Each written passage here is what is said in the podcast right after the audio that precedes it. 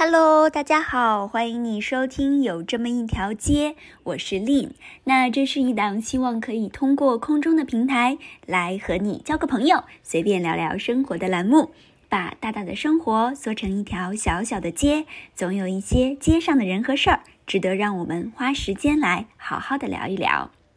那今天是五月一号哦，劳动节快乐啊！不知道你在家里面的假期第一天过得怎么样？那呃，我所在的小区呢是四月一号封的，然后到今天为止刚刚好满月了。天呐，居然在家里面过了整整的一个月的时间，嗯，所以既然是满月嘛，我觉得需要有一点点的仪式感，所以这一次呢，特别邀请到了我的好朋友 Alice。我们一起来聊一聊，在居家这一个月的时间里面，我们自己的生活到底有了一些什么样的变化？嗯，非常的欢迎 Alice。Hello，欢迎老嘉宾。真的，大家好。我我们刚才还说 Alice 是真的是上我的节目最多的一个嘉宾，一共三次。感谢你的大老 Alice，无处不在，不客气。而且我觉得你是。啊，算是这个话题里面最有发言权的一个人，因为你比我关的时间还长，你应该快两个月了，大 baby。对，今天是我第四十七天，就是那个我还是我开始的时候上海不封城，然后我就开始封，到浦东浦西封，然后一直到。全程还在封，然后我觉得，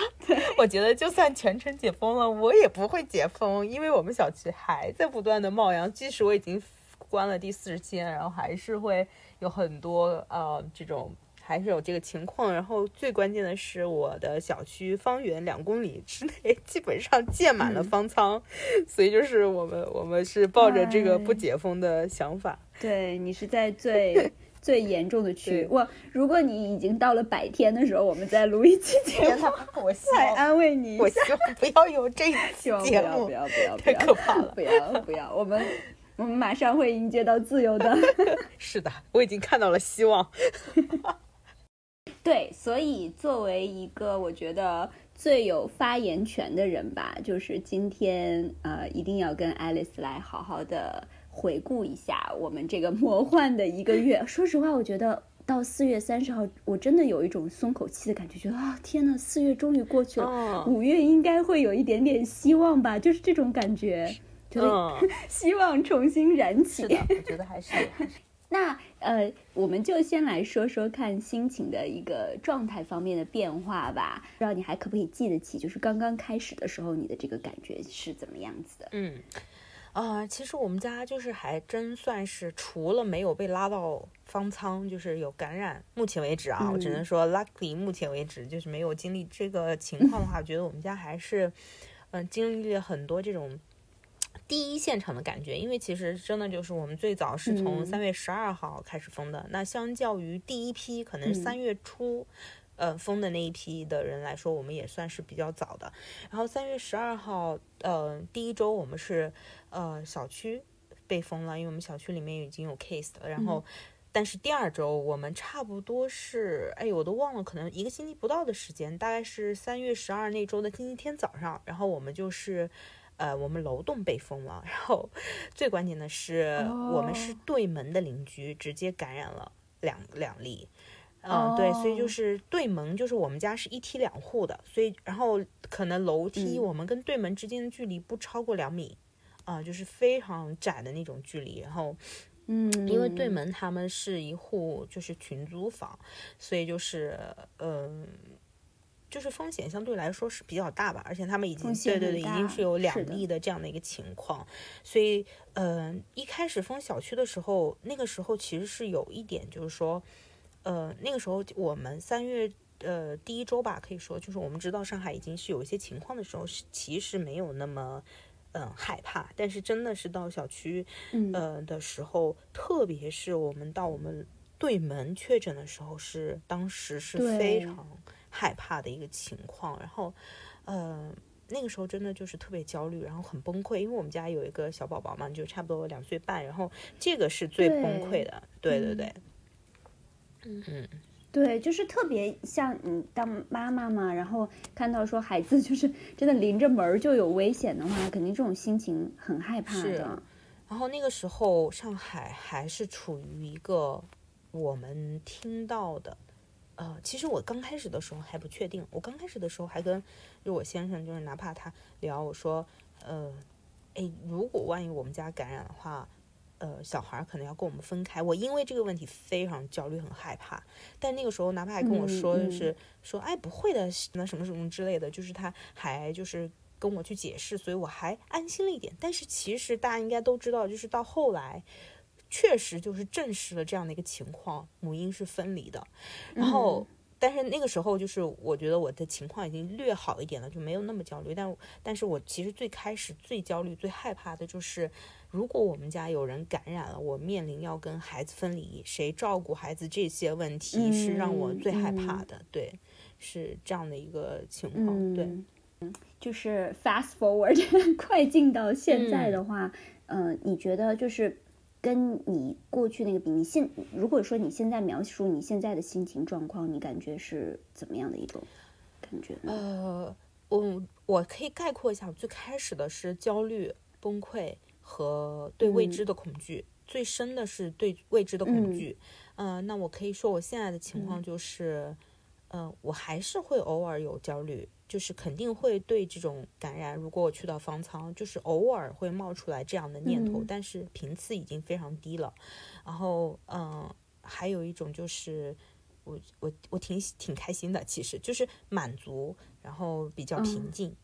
那蛮有意思，我我我我其实蛮好奇，就是。嗯，在中间的时候，其实有哪些契机让你的这个态度有了转变？因为其实我们还没有聊到说中间包括这些食物没有啊，缺吃的东西啊，呃，这些就对啊。特别作为你还得看家里面三口人都要吃东西的时候，其实这些焦虑，我觉得可能应该那个时候也会到达一个顶峰吧。那你觉得就是从这些嗯这种恐惧感，然后到现在的这种。你甚至 说到了满足，啊，我不知道就是哪些契机让你感觉你的心态开始有了变化呢？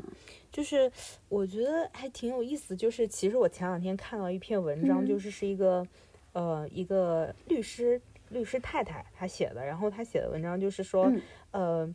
他说他很有意思，因为他是做刑事律师的，然后他很知道就是罪犯在监狱里面 会经历什么样的情况。然后我讲一件特别有意思的事情，就是你们知道，如果就大家有印象的话，就是其实现在很多人把微信的头像都变成了就是房号了，然后就是那个楼栋号，然后然后其实我也我也改了一个头像，然后就我的头像是我想要吃的这些所有的食物，然后加上我额头上印了一个房号，然后当时我。就觉得，哎呀，哎，我看到那个数字，我还在想说这是什么。然后很多人问我这是什么意思，然后这数字什么意思？就是可能不是那么明显，但是其实我自己的意思就是我是一个被食物囚禁的囚犯。然后，所以我就在我的额头上写上了我的房号一百三十，楼号一百三十九号。然后，然后我穿了一件蓝色的衣服，所以就有人说你这真的很像牢犯。然后那篇文章也特别有意思，那篇文章就是说。犯人在看守所里面会经历哪几个就是嗯心情的阶段？然后我我我先看，我先打开一下那篇文章，然后我可以对照一下，然后好啊，然后特别有意思。呃，哦，他说被这篇文章的标题叫“被关看守所是一种什么感受”，然后。这个律师因为他是上海人，所以他其实是故意用这样的一篇文章来描述他目前为止的这种经历的生活的状态。然后他第一阶段叫做恐惧焦虑，其实就跟我前面分享的是一样。然后第二个阶段叫做悲观情绪，然后第三个阶段叫做适应规则，然后第四个阶段叫做。他说，在这个阶段，当事人会自己摸索很多看守所的生活规律。然后他就说，第五个阶段啊，第他说啊，这个这个阶段啊，不对，他说这个四应该是属于前面那个第三个适应规则的阶段，然后他第四个阶段叫做融入生活，然后他解释一下，他说当事人开始渐渐融入生活，看守所的生活，甚至在看守所里还会遇到一些小庆幸、小乐趣，然后说这小庆幸首当其冲的一点就是在里面交到了朋友。那我就觉得我看完这篇的时候，当时我就觉得我的阶段现在就是在一个融入生活的阶段，然后我也可以就是。嗯，对对对，就已经适应了。然后我就用这几个标题来描述一下整一个过程嘛。就是第一个阶段恐惧焦虑，就是我前面分享那样，就是我对这个环境很不适应，然后我对未知的恐惧很害怕，所以就是会有这种嗯很害怕的情况。然后会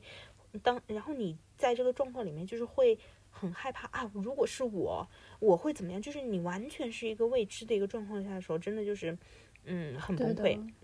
然后，嗯，第二个阶段叫做悲观情绪，就是，嗯，就是我会，嗯，为什么我有这个悲观情绪？一个是我们家当时是就处于我刚刚分享的，就是对门有确诊嘛，然后当时，嗯。那对门确诊，其实一个一方面是我很害怕我们家会感染，这个是一方面；还有一个就是对门确诊了，我们当时楼栋就是被封了。那其实当时说实话，三月十几号的时候，并不是所有的上海的楼栋都被封了，然后还甚至长宁区的朋友们还在欢呼雀跃，毕竟到四月一号还有大概 对啊，我们还在外面晃，还有半个月的时间，我每天都出去。是的，是的。然后那个时候就是真的。产生了很多很悲观的情绪，然后当时就是甚至就是呃有一种感觉是，呃就真的是像囚犯一样，就是你在看守所里面，然后你觉得你的世界就是你的自由被完全的限制了。我有几天晚上躺在床上的时候，就是真的觉得，嗯，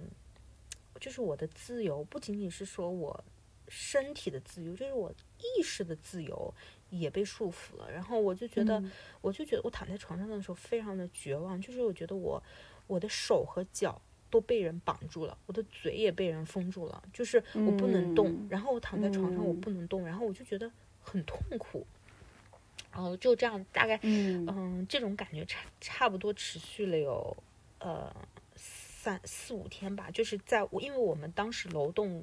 其实说实话都不是按照所谓的。政策和规则去封到那个天数的，就是都是超过的。那就是在超过的那个时候，你会发现，哇，就是你没有办法，就是这种感觉。然后就是你会觉得，嗯，不知道该怎么办。然后就是那种感觉，就是深深的束缚住了我。差不多有四五天时间，我就一直在这种很很低落的情绪里面。那是什么突然成为一个转机？是特别有意思的一件事情。就是我真的有一天晚上，就是。我一现在都能回想起那种，就是我感觉我的手和脚，前面有分享过，就是那种感觉，但是可能升到一个低谷，就是我整个人已经开始心慌和焦虑，然后就是都没有办法睡着。有嗯，对对对，就是有一点，说实话是有一点抑郁那种感觉，然后。嗯，对对对，或者焦虑症，焦虑症。然后我就觉得不行，就是我觉得我的已经，我的我就是透不过气了，我整个人都是已经，我就觉得呼吸都有一点困难的那种感觉。然后我就觉得第二天，呃，不行，我我必须得，因为我当时楼栋已经很安全了，差不多我们已经封了九天都没有，然后阳阳性的病人已经。不能说病阳性的人已经被转移了，然后，嗯，他的密接也被转移走了，所以其实楼栋九天，然后基本上每天一次核酸都已经都大家都是阴性，那我就说不行，我必须得走出这个家门，我必须透气，因为我真的有一点就是呃，就是这种恐焦焦虑症，然后我就我就说我就跟我的先生还有我的孩子说，我嗯，我们今天能不能去楼顶，就起码走一下这个楼梯，然后我就。我们一共是十，嗯，十一层、十二、十一层楼，然后十一层楼的一半，我就发现我们有一个小楼顶的空中花园，不算花园，就是十一楼的阿姨，对，在上面种了一些葱啊、草啊什么之类的。就是当我，然后这个门是开着的，没有关，然后当我看到这个小门，然后是光明的时候。我当时走进去的时候就觉得哇，就是整个人都开阔了，然后我们就能看到我自由了，然后嗯，我们就能看到这个呃外楼下的河流啊什么的，反正也能看到天。然后我们离虹桥机场很近，就能看到飞有飞机飞过。重点不是这个，重点打开我心门的是 更精彩的一部分。然后我们就继续在这个楼顶上面探索的时候，我们发现一件事情，就是我们的楼是一百三十九号楼，然后我们是有一栋楼是连的，是一百三十八号楼。通往一百三十八号楼的门没有上锁，是通的。也就是说，你越狱了。就是我一百三十九号的人是可以偷偷通过一百三十八号的门下去、出去，没有人会发现。但是我知，但是我我不我没有做这样的一件事情，你知道吗？就是我没有真的去做这样的一个事情。但是我是真的觉得，我当下的那一刻，我就是觉得。就是是上帝打开了另一扇门，他打开了我的心门，就是这个门我不会下去，因为有可能，毕竟我要遵守这个防疫的规则吧，就是还是万一我有这种感染的风险，我如果走通过这个楼，还是会影响别人，所以理智上，嗯，我们没有去实行这个事情，包括我们整个楼栋，其实很多人知道这个事情，但是没有人做，真的做这样的事情，但是就是当我知道，哇。这里有扇门，我可以下去的时候，就是有一种那种，就是你知道吗？就就是那种获得了一个对对对对那种感觉，就特别有意思。然后这个成为了我整个抑郁情绪的转接，就是我觉得有一扇门打开了，然后对，然后我就开始慢慢用一些比较积极的看法去看很多事情，但是也也后来也还是会经历，就是。嗯，因为再下一个星期就是从四月一号开始，就是非常多，因为全程已经开始封了嘛。然后我觉得是从那个时候开始，出现了非常非常非常多的新闻消息。然后，因为我们就是需要团购啊，我们需要买东西，就是我们开始加很多很多的群，包括我们小区里面的大群啊什么之类的。然后我们小区很复杂，我们小区有八千个人。就是一共有一百七十一栋楼，非常多的人，所以就是整一个像一个小社会一样，你能看到形形色色的各种人，就是包括之前其实我先生有分享过，就是我们小区有人游泳，通过那个河回到小区，就是真的光着膀子从那个小河里面游进来，然后翻墙到小区，就是真的什么人都有，然后然后我就。人。群里面的讨论也非常影响我的心情，然后，嗯，我然后我会不断的刷这些消息，因为，嗯，会有一种感觉，就是你刷这种的时候，其实有一点在刷那种，嗯，就是同理的感觉。就是你会刷的时候，你会你会觉得，哎，会不会我有这个情况？会不会就就是有这种？然后到底怎么样？然后然后还有那个星期，我们的小区很夸张，因为我们小区人多，所以我们感染的人数非常多。我们最高频率一天救护车有一次进来了七次还是八次，就是运转运阳性的病人，所以就是。然后我们有一个业主群，我们一共有三四个业主群嘛。然后那个业主群每次有救护车进来，就会开一次直播，直播这辆救护车到了哪一栋楼的底下，接走了什么样的人，然后就会，对，就会非常影响影响心情。然后你会比对，我说哦，他们家小孩有没有走？他们家妈妈没走，他们家爸爸走了，就是这种。然后说啊，是个老人，然后什么拿着什么东西，就是整一天都是这种紧张。其实有一点兴奋在里面，你知道吗？紧张、兴奋，然后就整个情绪很复杂。对，然后，然后有一天，但是我意识到，我一直在刷的时候，就是我的孩子，因为我一直在这沉浸在这些消息里面，我一直想要看手机，包括其实现在我也有一点一直想要看手机，但是我会提醒自己。那我的孩子突然开始对我大叫，说。妈妈，你可不可以不要再看手机了？妈妈，你可不可以不要再看手机？就一连对我叫了七八次，他就在边上大叫。但是我的整个意识因为太沉浸于这些消息了，太沉睡于这些负面的情绪了，我选择屏蔽他的声音。所以就好像就是我活在我的声音里面，对我戴了一个像我就像戴了一个嗯头盔一样，然后他在那里叫，然后我就忽略他。然后是那一个瞬间，我就哎。我等我醒过来的时候，我就意识到，哇，就是这个很糟糕，这个情况很糟糕，我不能让自己再在这个情况里面。然后我还有一个点就是，我在那个大群里面，然后那些业主群就开始突然发小区里面那种拾荒老人的照片在群里面，然后有一个女的，她就评论她说，现在这种时候还拾荒是，嗯，要钱不要命嘛。然后我就很生气，因为我真，因为我知道，因为我认识的国外的朋友基本上都感染过新冠，就是我知道它是什么样的一个程度。然后，但是很多人就是被这些消息影响嘛，就是可能之前讲这种话的时候，可能是一种玩笑话，但是我就觉得，人家真的已经有一个多月没有工作了，他们就是靠这个活着，他们没有办法吃到东西了，他们只能去做这样的事情。人家不是不要命，是因为他们。没有办法选择，我就很生气。然后我发了这条消息以后，我就退群了。然后我就把业主群就退出来，我只保留了我们楼栋的邻居的这样的一个小群。然后我从那天之后，我就选择不去看，也不去在朋友圈里面发太多的关于这种负面的消息。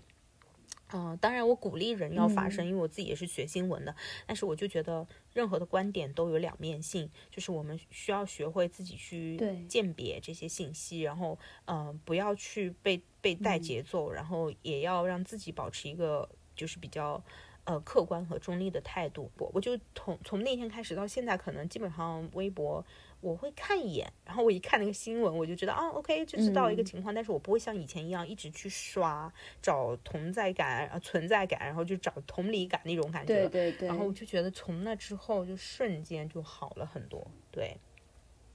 嗯嗯，是的，我也会发现，就是嗯，就这种业主群、小区的群里面，因为一直消息是不断的，就是我我有把他那个。这个通话这个 mute 嘛，但是它就一直那个小红点就是一直在一直在的。然后我有的时候也会就陷到里面，就会看他们在说的东西，然后看着看着看着，我就觉得哇，其实大家只是想找一个口子，好像发表一下自己的心情啊，然后想法，但是真的会很影响我的心情这种感觉。对，我会发现哇，这个东西就像。好像过去那种朋友圈，朋友圈那种刷刷刷，你感觉是哇，越来越嫉妒，越来越羡慕，这这这种这种方向。它这个方向就是越把你深陷到一个好像很黑暗、很黑暗的一个一个洞里面的这种感觉。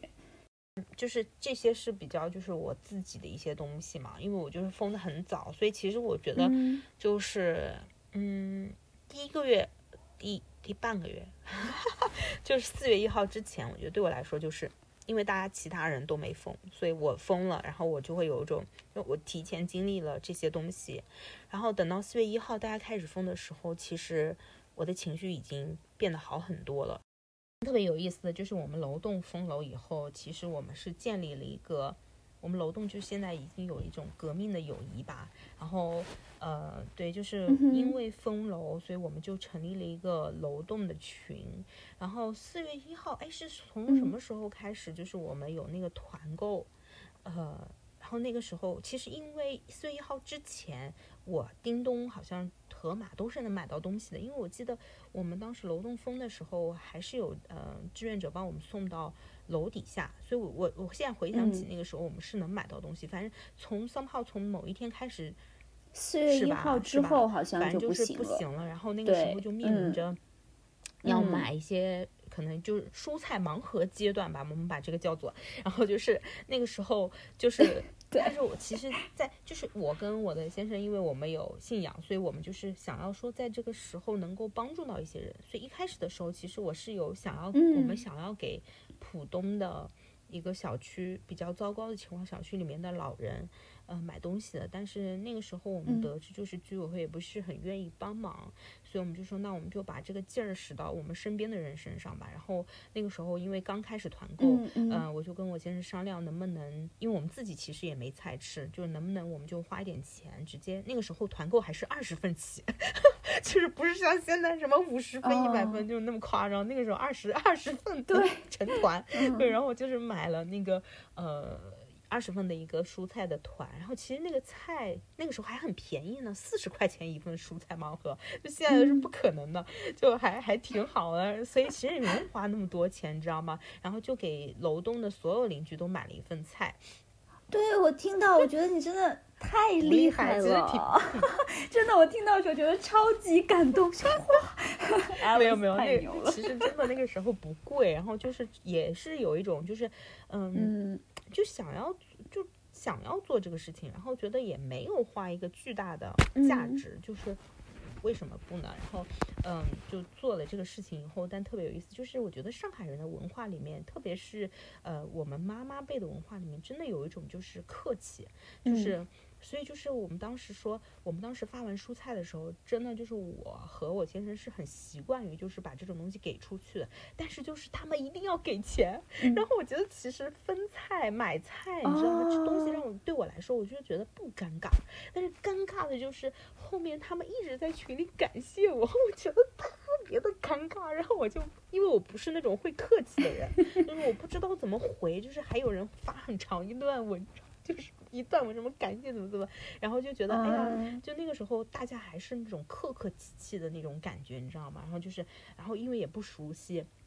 但是从那个之后，就是我觉得我们邻里的一些氛围开始变化了，也因为我们建立了革命的友谊，就是大家就开始互助。其实很多楼栋我知道后来都开始互助，但是我们可能开始的比较早。我们就说，哎，就因为我们家就有买蔬菜嘛，所以就是其实我就我这个人特别有意思，就是我觉得我后来思考一下，我是属于那种脸皮特别厚的人，就我有社交牛逼症，你 应该知道，就是我属于脸皮，对对对，真的是社牛。然后然后就是然后我老公是社恐，然后然后没有就是 anyway 就是反正就是我就觉得就是我会觉得。嗯，不用客气，然后我也不会客气去问别人要东西，就是我不觉得，就是我问邻居要一个我需要的东西是一件多么尴尬的事情，所以就是后来我发完蔬菜以后，我就是其实我们家也有很多东西缺嘛，比如调调味料啊什么的，然后我们我就会在群里发一个什么，或者随便开玩笑说一句，哎都没有肉什么之类的，然后想吃这个没有，然后就会一直有肉挂在我们家的门上。我真对对，然后就一直有东西就是送到门上，然后从这我们家开始吧，就是然后别的邻居，因为我们楼其实里里面年年轻人还是有一些，就是他们也会年轻人真的比较就是比较随便，然后就说啊我们家也需要个这个东西，然后大家就开始在门上递来递去递来递去，然后就是一直这样传来传去，然后就开始这种非常和睦的邻里的关系，然后就从那个时候开始就觉得特别好。然后，嗯，熟到我家还不太好，就是违反防疫规则，就是楼下邻居家的小孩现在每天都来我家玩，然后我们就，然后就是大家真的就是，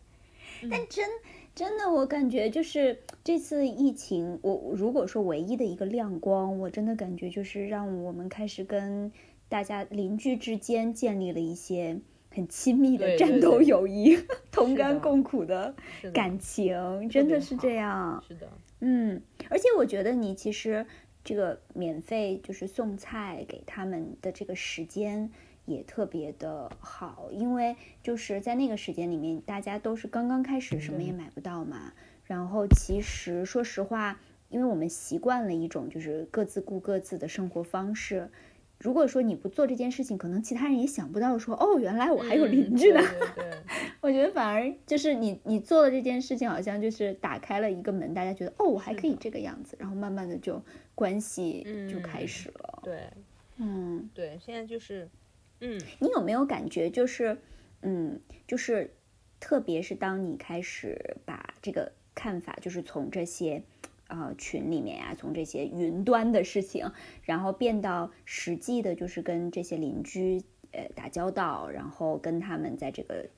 自己的这个小区群里面去沟通的时候，你感觉其实也有帮助你的心态有肯定有，就是嗯，因为就是你的注意力被转移了，然后你就在做实际的事情，对对对，嗯。我觉得人还是都很向往这种真善美的东西，所以当你就是开始发现身边这些美好的事情的时候，你整个心情就是都会被改变。对，嗯，而且我我自己也是觉得，就是感觉，嗯，因为之前的时候一直都是。你即使是在网上看到这些是人，就是群里面他们这些大群里面在说的话什么的，因为你也不认识他们嘛，也没有见过，然后这些东西就是，嗯，挺挺怎么说呢，就是有点飘着的这个感觉，反而可能我还不如说花花了一点点时间，稍微去敲了一下我对门的门儿。然后哪怕说你送东西的时候就打一个招呼，问问你最近有没有缺东西啊什么的，还是人和人之间的这个联系，反而让自己变得特别踏实，感觉。至少证明，呃，就是大家沟通一下，哦，今天没有做核酸，说明我们小区还可以啊，就是就是互相 互相之间就是彼此鼓励一下，我觉得还是挺挺有挺有用的。想从就是邻居这边嘛，再转到嗯你自己的家里面，就是我我也看到很多的报道也在写嘛，就是嗯现在这个宅家让人们在家里面这种二十四 小时朝夕相处，其实对这种亲密的关系啊，然后还有人家人之间的这个关系，其实很挑战的。嗯，我我其实是想要也。就是来探探索一下你们家到底现在这方面有没有一些挑战，还有就是当你们你们怎么面对这个东西？特别有一个这么小的小孩儿，对吧？又不能出去玩儿，然后天天在家里面要一直陪着他，嗯，我觉得对你们来说应该也是蛮疯狂的一个状态。嗯，其实，在这点上面，我自己觉得我们家还是挺幸运的，嗯，因为，嗯嗯，我跟。就是我，因为我是全职妈妈嘛，然后我就是，其实我有很多的时间，嗯，其实我觉得对我来说是一个，嗯，呃，怎么说呢？反而是一个比较好的事情。呃，除了我们家没有阿姨打扫卫生之外，呃，就是之前会有保洁阿姨过来打扫卫生嘛，那现在就是要自己打扫，然后家务也增多了，就是这些都是自己做，然后一天。最挑战的就是一天 要烧好几顿饭，我真的挺崩溃的，就烧到内伤，烧到我现在对吃的东西都失去兴趣。然后就这个是这个这个是最挑战的。然后我有一直刷那些团购啊什么，就是一直要看信息，想买东西，就家里的这些内采啊什么都是我来做。以外，其实就是还是对我来说是有好处的，因为是第一次，我我就是我我老公他不用出去。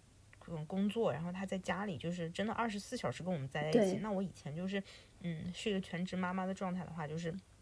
我会差不多一天有呃六七个小时要去直接面对我的孩子，然后但是现在可能就是我就多了一个帮手。那嗯，但是呢，就是比较挑战的地方就是在于呃孩子他。就是我小孩也比较小嘛，而且是男孩，就是他没有精力可以发散，然后他就可能在家会有点无聊。然后一开始的时候，真的就是可能感觉，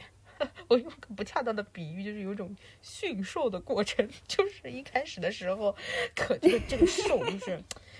对这个神兽啊，不是很驯服，然后就是这种生活状态改变。以前就是真的，一天到晚就是为了自己不做饭，一天到晚带他去别人家串门啊什么的，就是一天到晚在外外边混。然后到现在就是天天在家里嘛，然后就会觉得有个驯兽的过程。一开始就是会比较叛逆，然后到现在他也这个兽也适应了 现在这个宅家的过程，然后他就被训练出来了一套宅家的模式，就他现在。可以，一个两岁半的孩子可以自己玩一个小时，对他就是基本上，对他就是很沉浸式的看书，然后自己自己做角色扮演，你知道吗？就特别有意思。我跟他爸就在边上。对，就兽已被驯服了，然后这个过程，但这个过程也不是，对对对对，也不是那么顺利了，但是就是也是比较好的。我觉得对他来说也是一个成长吧，就是我觉得孩子在这个过程中也是一个成长。然后我觉得，但我觉得对我来说一开始挺挑战的，就是我会觉得。嗯，我觉得可能很多妈妈都会这样，就是包括我也有那个我们的朋友，就之前来过那个刘娜，她也会跟我说，哎呀，你说都跟他做什么呀？就是我要搞什么？然后我一开始就是很那种，哇塞，就是兴奋，然后我要搞跟我搞儿子搞一个什么，嗯，一天十嗯几个小时那种训练计划，来做一点宅家游戏什么之类的。到后来直接躺平，你去玩吧，妈妈要躺会儿，就是这种。你自己玩吧，你找爸爸吧，别来找我。就这种这种感觉，就特别就已经放弃了，你知道吗？但一开始的时候就还是有那种兴奋感，就是觉得哎，我要做这些做那些。到但是我的朋友有一句话提醒我了，因为我朋友他跟我说，哎呀，孩子也要需要学会过无聊的无聊的日子。然后他听他跟我讲完这句话，就 是 OK，去吧，无聊去吧。对对对，给了你躺对对对，然后我就借口，因为做饭真的挺累的，然后我就觉得比较躺平。但是就是还有一个巨大的变化在我们家里面，就是因为以前。嗯，我儿子特别黏我，然后他就是属于那种，嗯，真的就是抱妈妈大腿。但是经过这四十天的驯兽，他现在超爱他爸，就是他会嫌弃我说不要跟我玩，因为我没有意思，我一直看手机，然后他爸就会跟他搞。因为他爸就是，他是他是他爸的主人，然后他爸他就可以训练他爸，然后怎么玩，然后他就觉得爸爸特别有意思，啊，然后现在就他跟爸爸感情特别好，虽然还是会在睡觉的时候什么比较嫌弃他，但是就是还是就是整个亲子关系，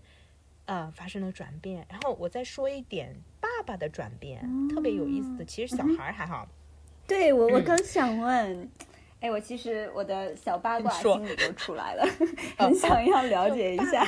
对，哪怕作为一个社恐，他他怎么样处理他和儿子的关系？这个特别有意思，就是因为嗯，爸爸其实我们家爸爸之前跟儿子的关系就是不是很好，就儿子因为儿子总是嫌弃他，然后他回来的时间也没有那么多嘛，所以就是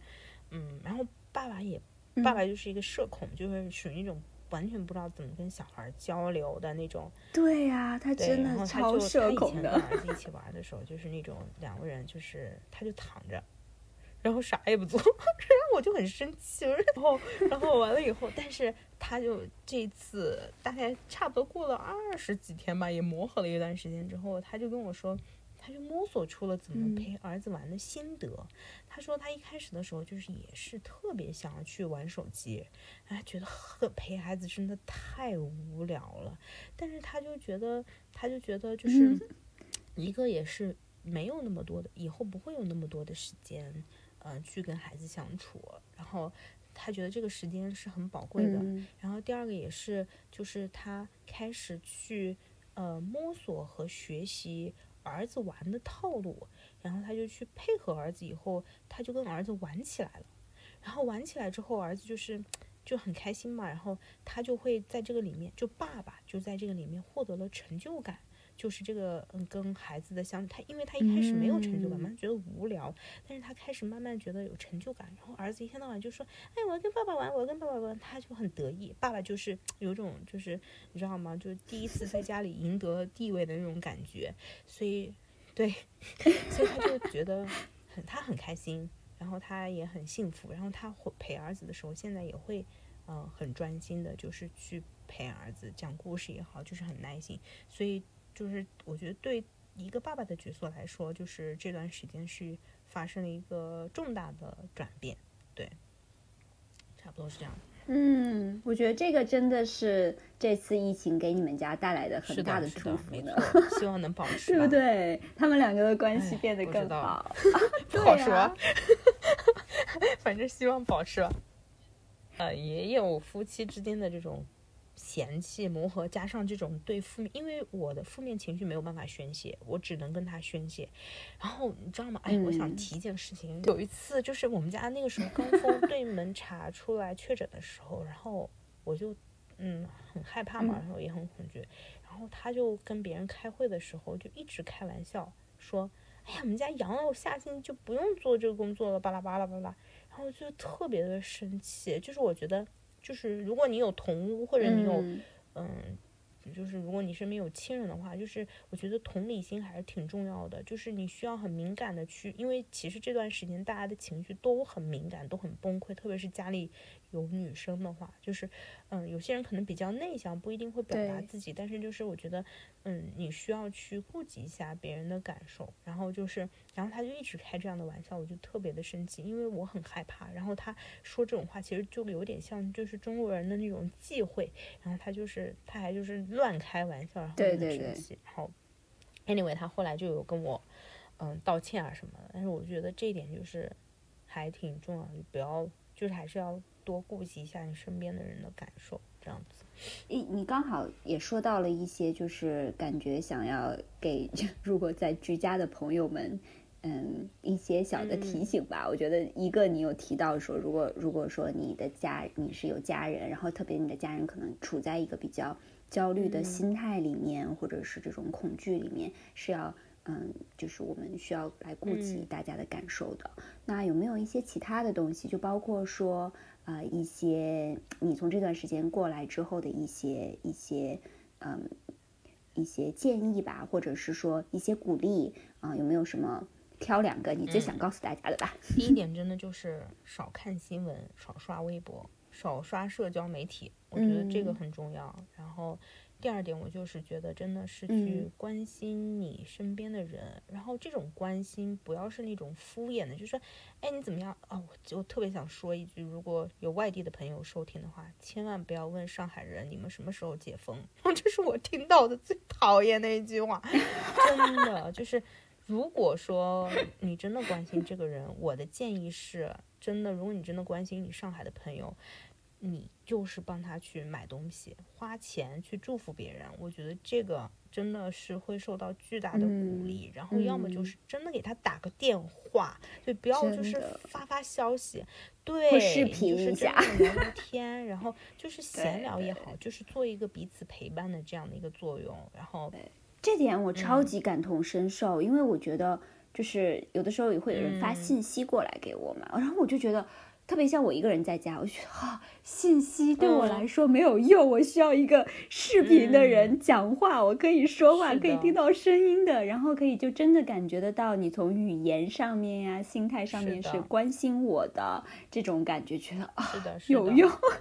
或者就是麻烦。麻烦其他城市的朋友给我寄点咖啡吧。实际行，太想 喝咖啡。实际行动是怎么样的？对，会比较好一点。我会觉得，嗯，对对对对对。好，最后一个，我我就是要考一下主妇的这个现在练就的这个功力。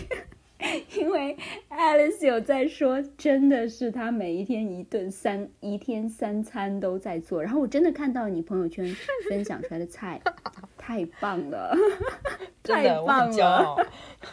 ，Alice 你太厉害了，哇！作作为一个只会用 空气炸锅的我来说，我觉得哇，你简直跟我已经不是一个等级，高出我十级。我绝对看好你，每个人都可以被逼出来，我告诉你。我就想要最后的时间来，请你来分享，呃，分享一个吧。你觉得就是，哎，非常容易做的，然后又比较适合一家子吃的，哎，特别如果是说小朋友也很喜欢的这种菜谱啊，就发出来一个给大家来取取经好了。我会觉得有我这一次特别觉得很方便的一件事情，然后解决了。很多，我们起码我们家还有，我也给我我们邻居做过这的这个东西，就是免揉面包。但是，但是我不大家都有黄油啦，就是黄油。哎，但是好像我记得那个上面是说也可以用菜油来代替。然后，嗯，anyway，就是如果你认识我的话，就是欢迎你来问我。然后，但是我就想，其实你就需要普通的中筋面粉和高筋面粉。然后完了以后就是。呃，具体的克数也有点不是很方便透露，感觉有点不知道怎么说。哎，没关系，我们到时候就把它放在我的那个那个 show notes 里面，没错，就把它写出来。然后就是，反正就是你只要有面粉，然后有油，有牛奶，有酵母，然后就可以做一个。大大的吐司，但是也有人跟我反映他没有吐司盒，所以我也不知道 怎么办，就用盆儿吧。对对对，反正只要你有烤箱吧，就是。哎，好像那种可以放在烤箱里的也可以，也可以，但是可能方子要减少一点。对对对对，就是这个就不用揉，然后又能解决大家想吃面包的这样的一个情况的话，就是还挺好的。嗯。哎，等到时候我们就把这个菜谱，然后直接放在底下的那个 show notes，所以大家可以看得到。我也真的超要学，我发现超难买到好吃的面包。现在就是我们小区不知道为什么大家团购的面包都是那种带馅儿的，然后很甜的。对，然后我我上次跟他们团购了一个，然后就放在那个烤箱里面烤的时候，一股化学化学用品的味道就飘出来。哦天哪，太伤心了！对面包真的是一个好东西。我现在最开心的就是解锁了川川菜。我一开始是一开始一直做那种上海本帮菜，就是做那种红烧，其实是比较容易嘛，因为就是一个套路，然后各种的红烧，吃到我想吐为止，就是那种全是红烧肉、红烧排骨，我真是想吐。然后我又吃不下东西，到我解锁了就是东北菜，开始做什么溜肉段啊，什么地三鲜什么什么之类的，然后大酱骨，然后这个因为东北菜也有点油嘛，就觉得哎有点腻，然后特别想吃那种辣的东西，然后就是，然后其实我就是之前做牛肉总是没有办法做好，但是我现在就是 get 了做水煮牛肉，然后我还做了那个嗯叫什么蒜泥白肉，对，然后就是川菜，然后就是重油重辣，我现在就是可以吃三碗饭。对，然后我的咖啡都能拉出花了，虽然是一朵霸王花。哎，我真的很期待你的咖啡，哎，我看起来那个花真的很棒。一百杯里面的两杯吧。好的，那就期待我们快一点，哪一天大家都自由了。然后我不知道五月来了还是有希望的，我觉得我们可以期待一下，赶快，嗯，夏天来之前的时候出来好好的吃一顿。性消费。所以你现在如果开门了，你最想吃什么？我最想吃还是蛋糕，特别想吃那种带奶油的，嗯，对的，蛋糕芝士蛋糕或者提拉米苏，就是这种。我就是想要吃一顿家常菜，真的就是那种。对，我就是想要去去吃一顿家常菜那种，哇，大盘的，大分量的，因为我做的真的太。清淡了啊！我实在是不会做这种，这种这种东西。哎，我做我做饭真的太烂了。复杂的。对，anyway，谢谢 Alice 的分享，很开心。那我们就到这里，跟大家说拜拜，拜拜，拜拜。